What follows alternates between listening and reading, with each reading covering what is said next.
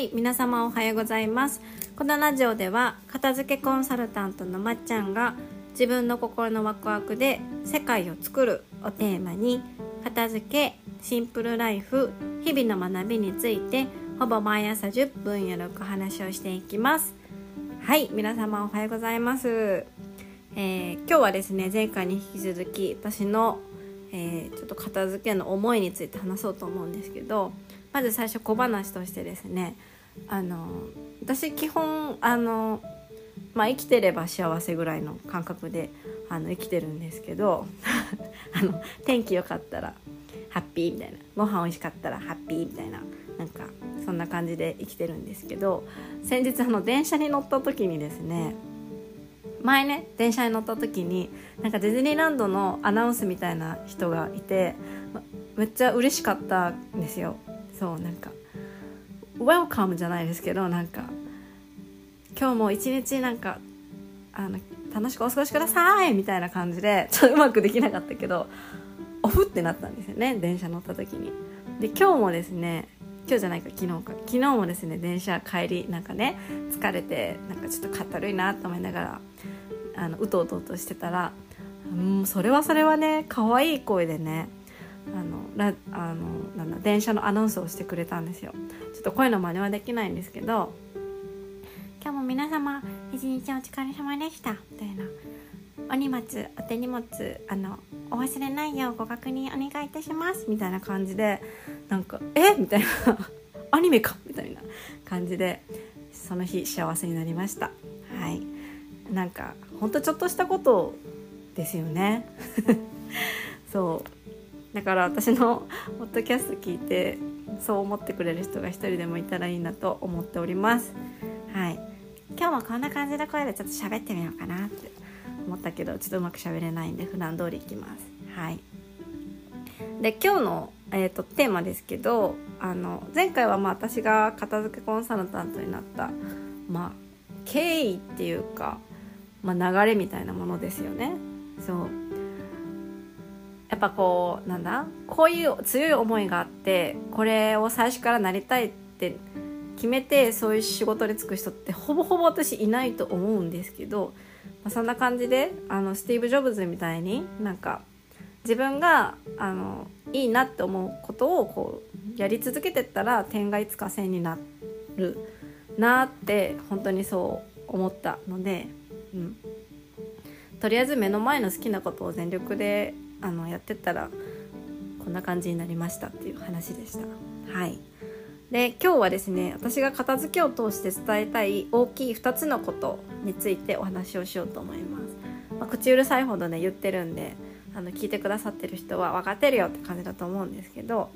その伝えたい2つのことですね。1つ目が今をめでてほしい。今に着目してほしい。で2つ目が自分のその選択とか直感とか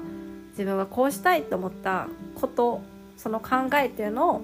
大切にしてほしいなって思います。はいまあ、今をめでてほしいっていうのは、まあ、過去の私が、まあ、今よりも常にこう先のことを考えて、計画したりとか行動したりとか、まあ、計画はあんま好きじゃないんですけど。とりあえずなんか今の目の前のことをなかなか楽しめなかったんですよね。例えばテスト前におばあちゃん家に遊びに行った時とかにおばあちゃん家に行く時ぐらい遊べばいいのに普段勉強しないくせにそういう時になんか「えー、なんか勉強しなきゃいけないのに」ってめっちゃ怒ったりとかあのなんか旅行に行った時に目の前のことを楽しめばいいのに予定がずれてくことがすごくあのなんか不快でこうちょっと輪を乱す人にちょっとってなったりとかなんかそういうえ今の目の前のことを楽しめばいいじゃんって今なら思うんですけどこう先の予定がこうずれてったりとか先にこうやらなきゃいけないことテストとかなんかやらなきゃいけないことがあった時になかなか今の目の前のやにやった方がいいこととか今目の前にあのもう楽しむ状況があるのになかなかねこう両方とも中途半端中途半端になってうまくできないとかそういうことがあったんですよね。そう。で私も片付けはすごい好きで子供の時からこねくり回してたんですけど片付けって結構そこがすごい本質的なんですよね。今に着目してないと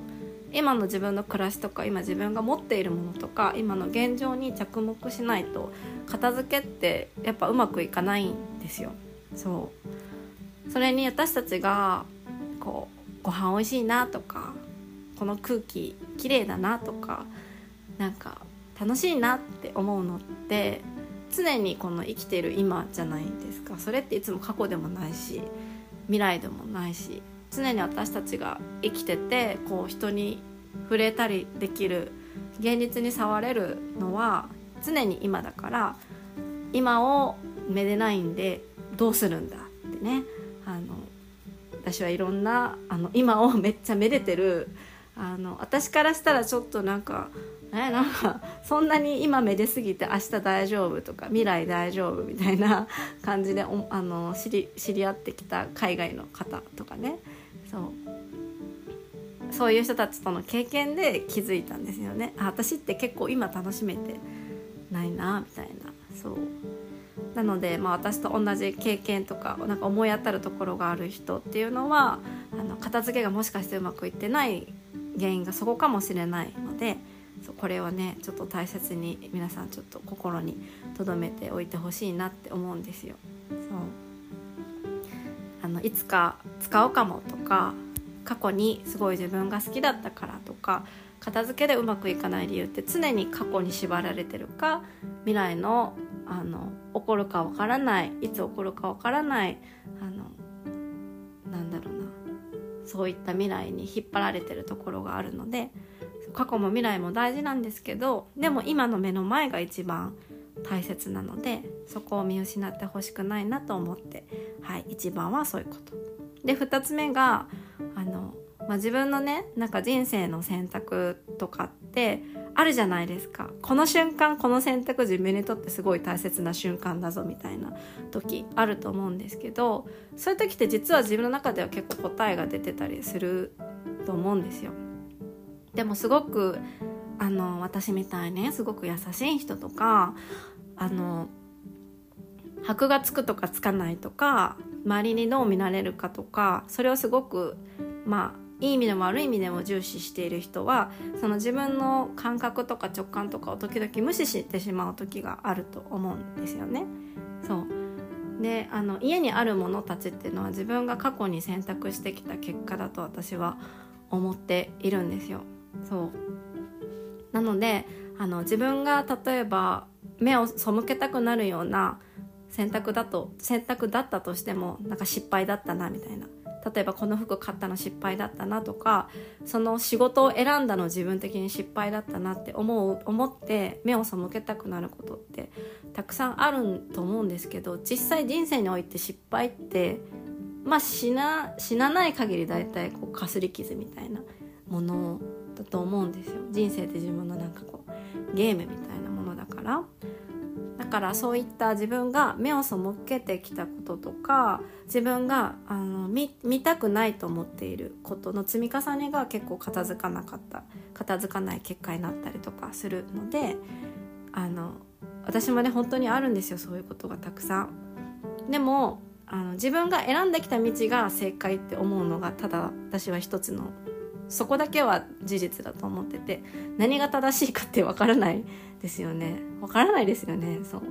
だって総理大臣だってわからないしどんだけ頭いい人だってわからないからやっぱ自分が選んできた選択を全てあのそのまま受け止めてただただあのなんだ動いていくしかないと思うので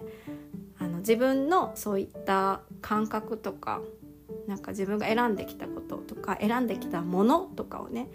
とにかく大切にしてほしいなって思います。はい。片付けを通してその2つがすごく、えー、伝えたいです。自分の選択を信じて大切なものを自分の周りに大切にしたいと思うものを自分の周りに置いて今の目の前の世界っていうのをめでていったらきっと未来もきっと自分が行きたい方向に行きますし、うん、なんだろう行かなくってもなんかそれすらも楽しめる心の余裕が出てくると思うので私はこの2つをすごく片付けを通して伝えたいと常々思っておりますはいちょっと今日真面目に話しましたがはいあのもしあの今日のポッドキャスト聞いてあー私もちょっと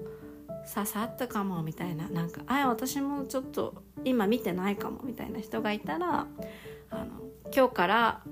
物と向き合うスタンスとか買い物する時のスタンスとかいきなりね人生の選択からなんか 自分の直感を信じるのって難しいですから日常の本当にあの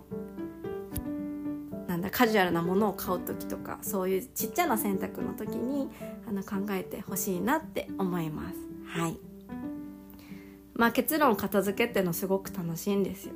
ね。楽しいです。はい。楽しいのでみんな片付けを味方につけて